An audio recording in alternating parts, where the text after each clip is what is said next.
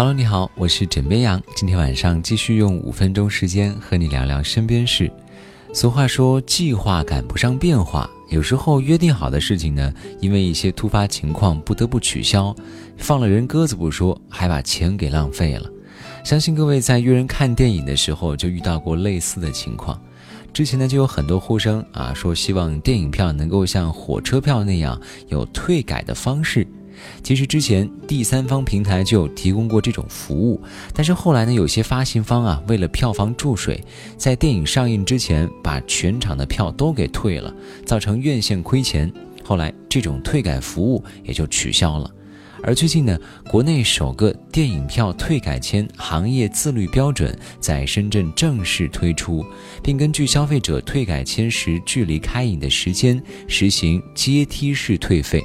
比如说，二十四小时以上免收退改签手续费，二到二十四小时收取不高于票价百分之十的手续费，而一到两小时收取不高于票价百分之二十的手续费，而零点五到一小时收取不高于票价百分之三十的手续费。不少网友表示支持，也希望这个标准啊能够很快在自己的城市院线实行。枕边羊觉得，电影票退改签标准的实施呢，不仅有利于行业的品质服务的提升，更有利于保护咱们消费者的权益，达到双赢。这个必须要点个赞。而同样引发大伙点赞的，还有接下来这个事情。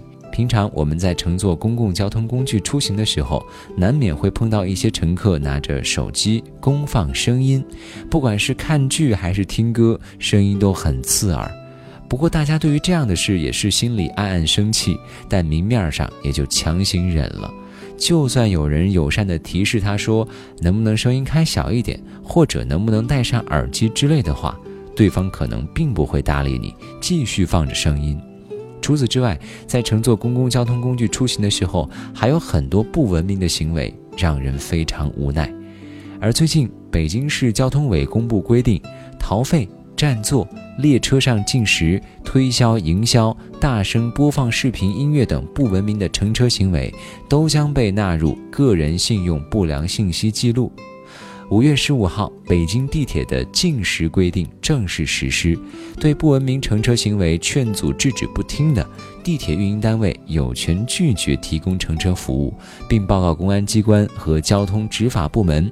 市交通执法部门呢，将其记录个人信用不良信息，公安机关依法进行处理。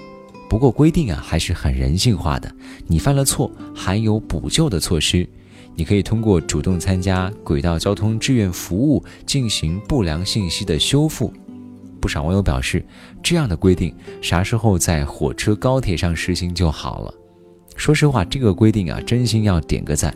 以后车厢再也没有嘈杂的公放音乐，没有混杂各种食物的味道，真好。陈边阳觉得，规定呢只是一种方式，只有等到大伙儿真正的去重视公共文明、互相尊重的重要性，这种情况也就不复存在了。好了，今天呢就先跟你聊到这里，喜欢要记得点击订阅。